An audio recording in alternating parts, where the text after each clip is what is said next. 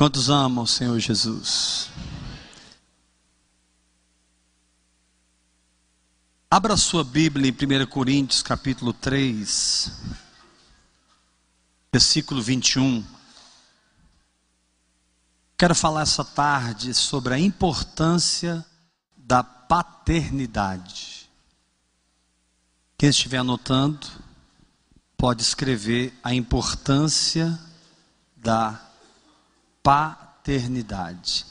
A 1 Coríntios 3, verso 21, quem achou, diga amém. Repete bem forte comigo, a importância da paternidade. Talvez um dos maiores problemas que nós estamos enfrentando hoje na igreja do Senhor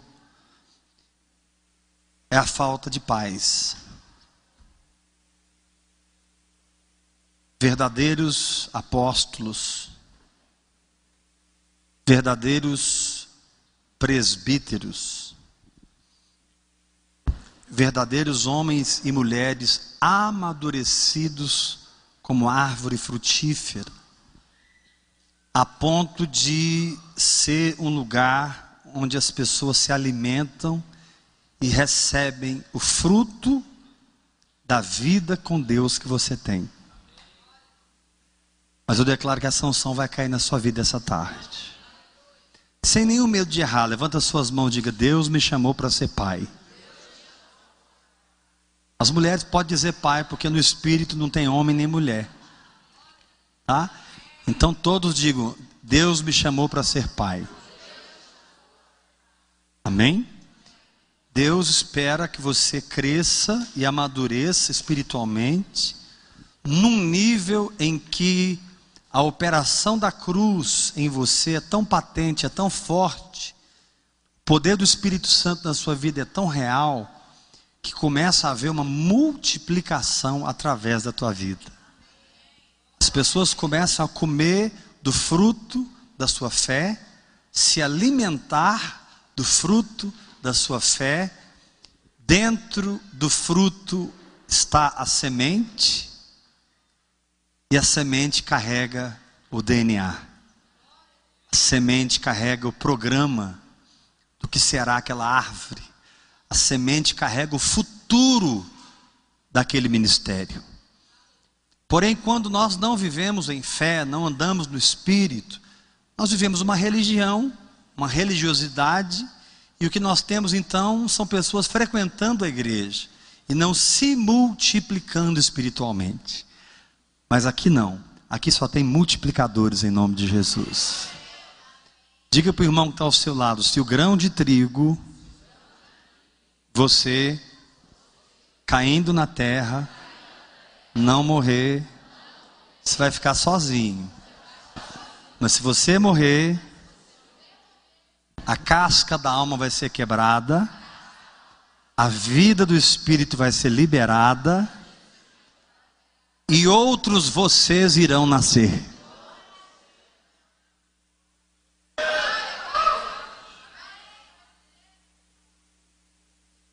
Eu tenho pago um alto preço por acreditar de verdade no que eu estou pregando para vocês. Porque eu sei celularizar uma igreja, eu sei fazer uma campanha, eu sei contratar grandes pregadores que cobram grandes cachês. Eu sei, irmãos. Grandes cantores, famosos. Isso aqui lota rapidinho. Mas uma, uma árvore, ela cresce lentamente. Você olha para uma árvore, ela está pequenininha, você passa lá amanhã, ela está pequenininha, você passa lá depois da manhã, ela está pequenininha, você passa três semanas depois, ela está pequenininha, e aí você esquece e passa lá cinco anos depois, ela está enorme. Você não viu, mas ela cresceu. Porque é um crescimento orgânico. Não é um crescimento institucional. Não é um crescimento estrutural, departamental. É o crescimento da vida de Deus em nós. Pastor, até quando você está disposto a ir com isso? Simplesmente a minha vida toda. Eu encontrei o um motivo para viver. Eu encontrei um, um motivo para morrer. Eu encontrei um motivo para existir. Irmãos, eu hei de ver o corpo de Cristo.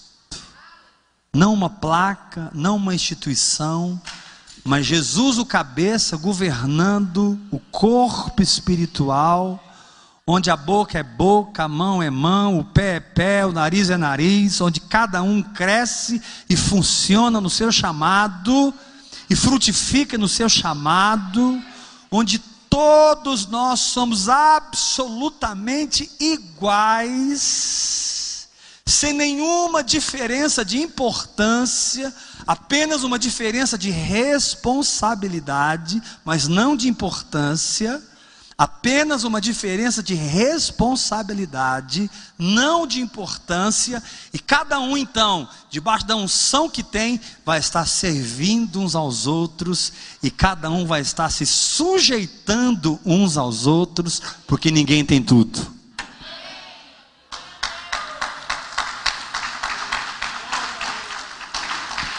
Pode aplaudir mais forte a palavra do Senhor. Diga para esse irmão que está ao seu lado: se você crescer, se você orar muito em línguas, meditar muito na palavra, ouvir a Deus e agir na sua fé, você vai produzir uma unção que eu preciso. Aleluia! Irmãos, há coisas que você recebe lá no quarto, no seu lugar secreto, orando, buscando a Deus.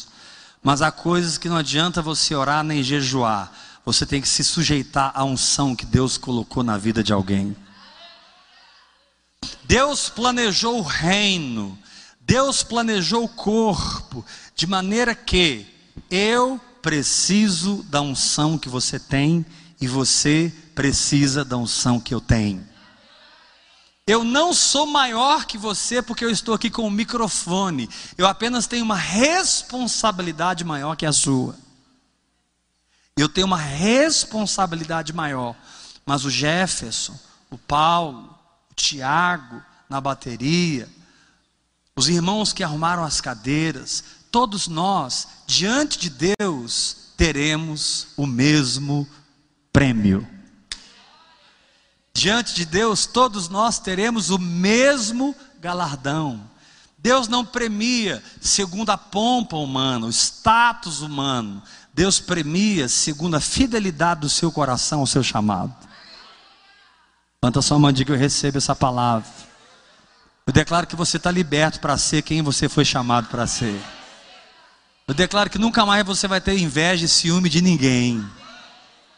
Declaro que você vai se alegrar com o seu chamado, você vai descobrir o seu chamado, você vai entrar no seu chamado, você vai funcionar no seu chamado e você vai ser coroado por causa do seu chamado. Aí vem Paulo e diz: a uns estabeleceu Deus na igreja, primeiramente apóstolos, em segundo lugar mestres, profetas, em terceiro lugar, mestres. Ali Paulo não está estabelecendo importância, está estabelecendo responsabilidade. Claro que o ministério apostólico ele tem mais responsabilidade, porque o ministério apostólico é aquele que recebe o manto, é aquele que recebe a visão, é aquele que recebe o croqui, é aquele que recebe o DNA, é aquele que recebe o gene é aquele que recebe o foco, é aquele que sabe para onde vai levar o seu rebanho. Mas ele não é mais importante do que o profeta, porque o profeta é chamado para incendiar o povo naquilo que o apóstolo viu. E o profeta não é mais importante do que o mestre, porque o mestre vai caminhar na visão dada ao apóstolo e ao profeta, e porque ele vai caminhar, as pessoas vão se inspirar não na doutrina do profeta, mas na vida, perdão, não na doutrina do mestre, mas na vida do mestre. Mestre não é aquele que conhece Bíblia, né? mestre é aquele que conhece o caminho. Levanta suas mãos e grita comigo, mestre. Não é quem conhece a Bíblia, é quem conhece o caminho, quem conhece os atalhos Quem passou pelo caminho, caiu, levantou, apanhou, bateu, descobriu os atalhos, passou o tempo, aí ele volta, pega na mão dos bebês e ensina o que ele viveu, não o que ele aprendeu.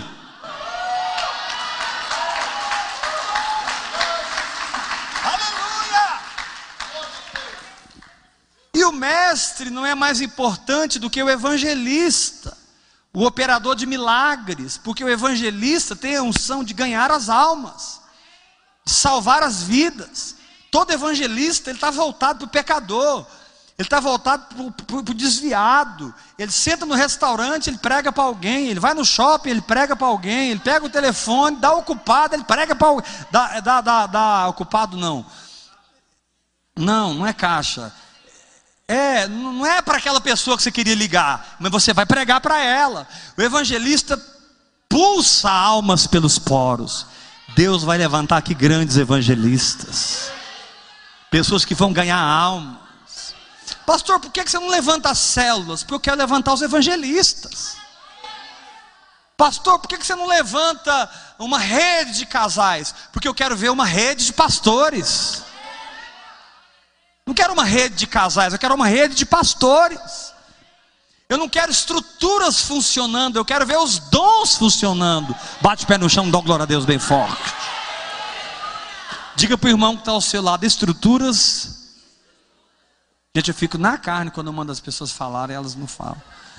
Diga para o irmão que está ao seu lado: estruturas, métodos e estratégias podem roubar funcionamento do corpo quando essa estrutura abafa quem a pessoa é no espírito.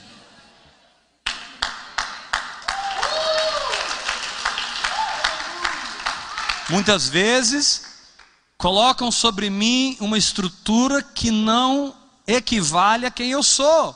Colocam sobre mim uma, uma estrutura de pastor e eu sou, eu tenho o dom de socorro colocam sobre mim uma estrutura de apóstolo e eu sou um profeta. Ou seja, querido, aqui a goiabeira vai dar goiaba. O abacateiro vai dar abacate. A mangueira vai dar manga. A parreira vai dar uva. Aí você pensa, pastor, por quanto tempo você pensa que nós vamos chegar lá, irmão? Isso é um projeto da minha vida. Eu não sei quanto tempo. Estou pregando para vocês não é um projeto de um ano, dois anos. O que eu estou pregando para vocês é o projeto dos meus próximos 50 anos. Não é algo que eu estou experimentando, é algo que eu creio. Não é algo que eu peguei, é algo que me pegou.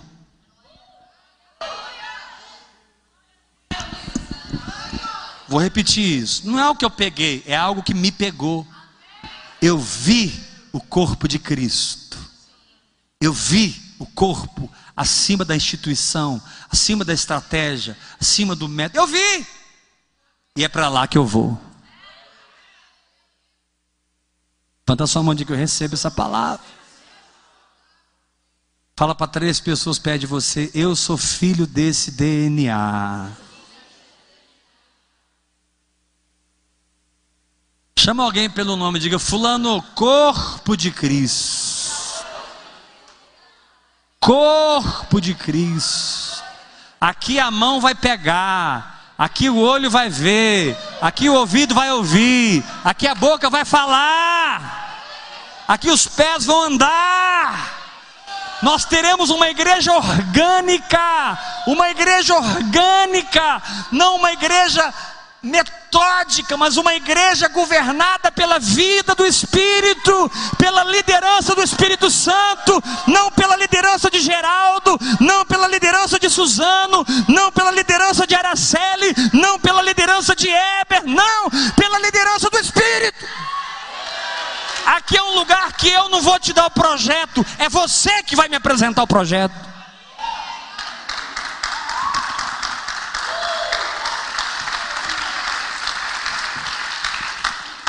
Ah, mas eu não tenho projeto. Então vai orar em línguas, meu. Fica lá no quarto. Um ano, dois anos, três anos, quatro anos, até você receber seu projeto. E enquanto isso, o que, que eu faço? Aproxima de quem já tem projeto, vai servir eles. Pega a vassoura, fala para três pessoas perto de você. Começa com a vassoura, irmão, fala para ele.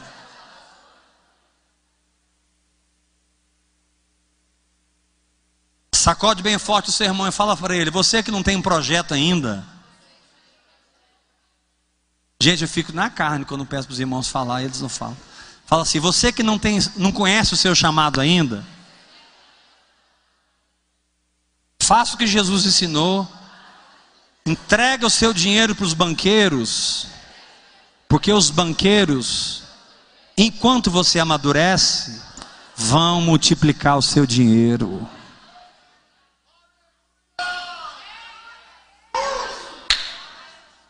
Jesus disse: Por que você não entregou para o banqueiro? Ah, eu escondi. Não esconde, não, meu irmão. Meu querido, se você não queima para servir a Jesus, você nunca nasceu de novo. Me perdoe. Se você não deseja servir o Senhor, você não é crente. Você não nasceu de novo, você não encontrou com Jesus. Porque quem encontrou com Jesus mudou da água para o vinho.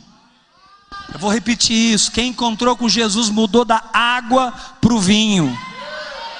Eu vou repetir isso. Quem encontrou com ele mudou da água para o vinho. Era uma pessoa num instante e no outro instante era outra pessoa.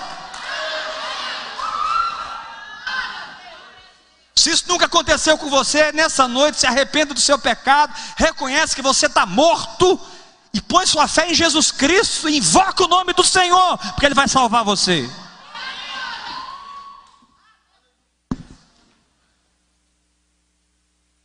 Camanda rabachou carabanai. Mas a igreja dos Coríntios, eles tinham, eles eram bebês, espiritualmente falando. Todo livro de 1 Coríntios foi escrito para bebês. Repita isso. Novamente. Foi escrito para beber. Então, tudo que você lê em 1 Coríntios é para beber, porque Paulo fala assim no capítulo 3: Eu não vos pude falar como espirituais, mas eu tive que falar com vocês como carnais. Porque aí entre vocês tem um grupo dizendo: Eu sou de Paulo. Outro grupo dizia: Não, não, não sou de Paulo, não. Eu sou de Apolo. E aí tinha um grupo que dizia assim: Não, eu sou de Pedro. Quem é Paulo, Apolo e Pedro? Linhas apostólicas da época. E eles estavam formando partidos dentro da igreja, dizendo: Eu sou de Fulano, eu sou de Beltrano, eu sou de Ciclano. Aí Paulo escreve: Para com essa meninice. Olha o capítulo 3, verso 21. Portanto, Agora eu quero que você grite comigo. Ninguém. Não, vocês não gritaram, vocês falaram, para gritar. Ninguém. Se glorie nos homens. Sacode o seu irmão e fala: Por que você está se gloriando nos homens? Sacode o seu irmão e fala: Eles não são deuses. Eles não são deuses. Ninguém se glorie nos homens. Ninguém se gloria em Paulo, ninguém se gloria em Apolo, ninguém se gloria em Cefas, ninguém se gloria nos homens. E ele continua dizendo: porque tudo é vós. Seja Apolo, seja Cefas, seja o mundo, seja a vida, seja a morte, seja as coisas do presente, sejam as coisas do futuro, tudo é vosso. Pai, dá discernimento para esse povo que está aqui hoje, para que toda mamadeira caia da boca deles, em nome de Jesus. Aí Paulo diz assim no capítulo 4, verso 6. Eu preciso que você preste atenção no capítulo 4, verso 6. Quem achou, diga amém.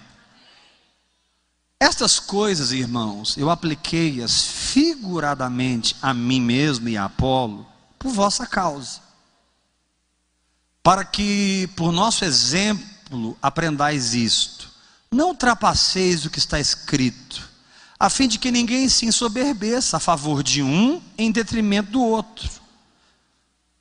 Pois quem é que te faz sobressair? É Paulo? É Apolo?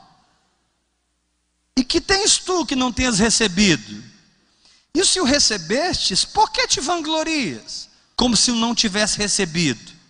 Fala para o irmão que está ao seu lado, baixa a bola, irmão, fala para ele. Verso 8. Verso 8. Já estáis fartos, já estáis ricos, dá glória a Deus, gente. Chegastes a reinar sem nós. Chegastes a reinar sem nós. O que é reinar? É viver sob o governo da palavra de Deus. Reinar é viver sobre a realidade da verdade. Joga as suas duas mãos para cima e diga: reinar é viver na dimensão da verdade. Eu declaro aqui um povo que reina. Eu vou dizer algo e você diz eu recebo, ok?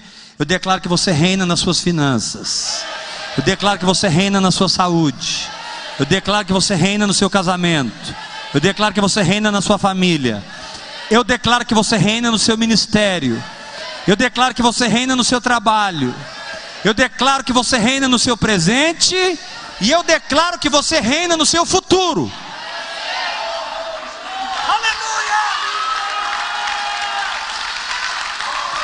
Deus não te chamou para ser dominado. Deus te chamou para dominar. Façamos o homem a nossa imagem, conforme a nossa semelhança, tenha ele domínio. Não dá tempo de eu entrar nisso, como dominar, mas eu só vou pincelar. Você domina através da fé que você exerce. Quando você recebe uma palavra, se sujeita à autoridade dessa palavra, você ganha a autoridade daquela palavra. E a autoridade que você ganha por obedecer gera a unção onde a sua fé funciona. E a unção quebra todo jugo. Isso é reinar. Só uma pincelada. Verso 8 já estáis fartos, já estáis ricos, chegastes a reinar sem nós. Sim, tomara reinasseis, para que também nós viéssemos a reinar convosco.